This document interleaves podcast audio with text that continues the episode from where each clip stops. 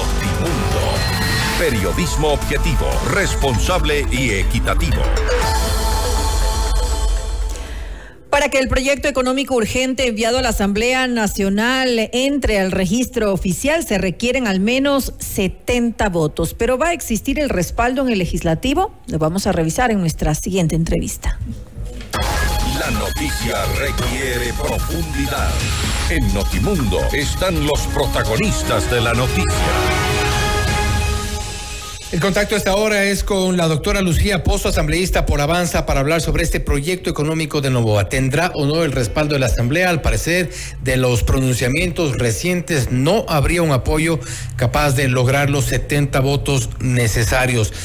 Asambleísta, gracias por estar con nosotros. Fausto Yepes le saluda. Bienvenida. Muchísimas gracias, Fausto. Un saludo muy cordial para usted y para todos quienes nos escuchan y nos miran en Notimundo. Gracias por la invitación. Gracias, asambleísta. A propósito de quienes nos escuchan y nos miran, pueden escribirnos también a nuestro eh, eh, WhatsApp, el 098-999-9819. También queremos leer sus opiniones respecto de esta propuesta del presidente de incrementar el impuesto al valor agregado al 15%. Escríbanos al 098-999-9819. Asambleísta Pozo, eh, de momento ya se han pronunciado algunos partidos políticos, Construye Social Cristianos y Revolución Ciudadana. De momento han dicho que tal como está planteado esta propuesta de elevar el IVA es, están opuestos. ¿Ustedes también irían en la misma línea? Eh, mire, Fausto, eh, me precio eh, representar un grupo de compañeros legisladores independientes con quienes muy pronto, la próxima semana, vamos a formalizar un frente eh, las circunstancias por las que atraviesa el país lo amerita. Y en un momento como este, luego de que hemos recibido a eso de las 12 de la noche, pues el nuevo proyecto económico urgente enviado por el presidente de la República, eh, sí es un tanto complejo asimilar eh, las condiciones y ese artículo uno que se plantea, ¿no? Simplemente eliminar el, eh, eh, perdón, incrementar el IVA en tres puntos del 12 al 15 en un momento como este. Yo tengo que decirle que políticamente es una decisión absolutamente difícil, muy dura, menos aún o más aún cuando hace pocas, pocos días habíamos aprobado una ley económica urgente donde estamos haciendo remisión de multas, remisión de intereses, en donde, claro, se han hecho todos los esfuerzos para no endilgarle a la ciudadanía un paquetazo, ni nuevos impuestos, ni cargas impositivas. Ahora, esta es una medida realmente muy drástica que efectivamente, tal como está planteada, resulta complicada más allá de que es indiscutible no ser sensatos en un momento como este y entender la difícil situación económica por la que atraviesa el país. Recuerde usted que estábamos quejándonos de que el país podría ahorrarse 80 millones de dólares de la consulta si es que tramitábamos por la legislatura las preguntas de la consulta. Pero la guerra por la que atravesamos hoy cuesta entre 4 mil y 5 mil millones de dólares. Eso es lo que se plantea para que nuestras Fuerzas Armadas, nuestra policía pueda cumplir con su tarea.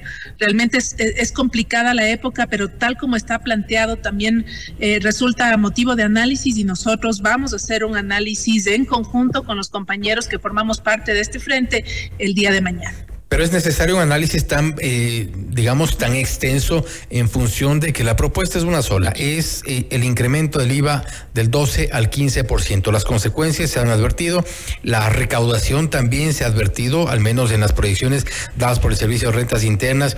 Y qué difícil, qué tan difícil es tomar una decisión como lo han hecho ya otras bancadas.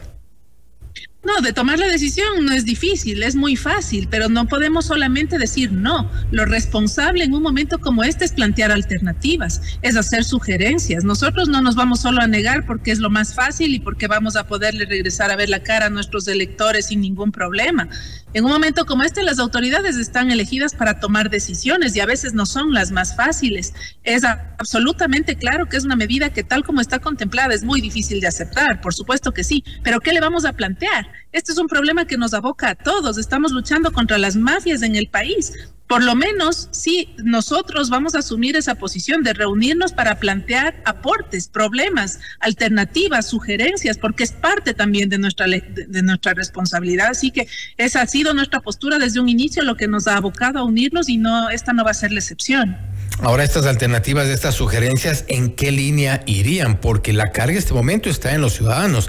Nuevamente, quienes, eh, los ciudadanos que somos quienes hemos soportado años de inseguridad, de falta de decisiones por parte de las autoridades. Recordemos también que al presidente Novoa se le desata esta crisis de inseguridad luego de más de un mes en el que no tenía, no ha tenido conformado en su totalidad todo el sistema o reestructurar el sistema de inteligencia del país. Se, se ha demorado en, en nombrar autoridades en el sector de seguridad. Es decir, ya son algunos errores de momento del gobierno actual antes de, los otros gobiernos, pero sobre los cuales nuevamente la carga va para los ciudadanos.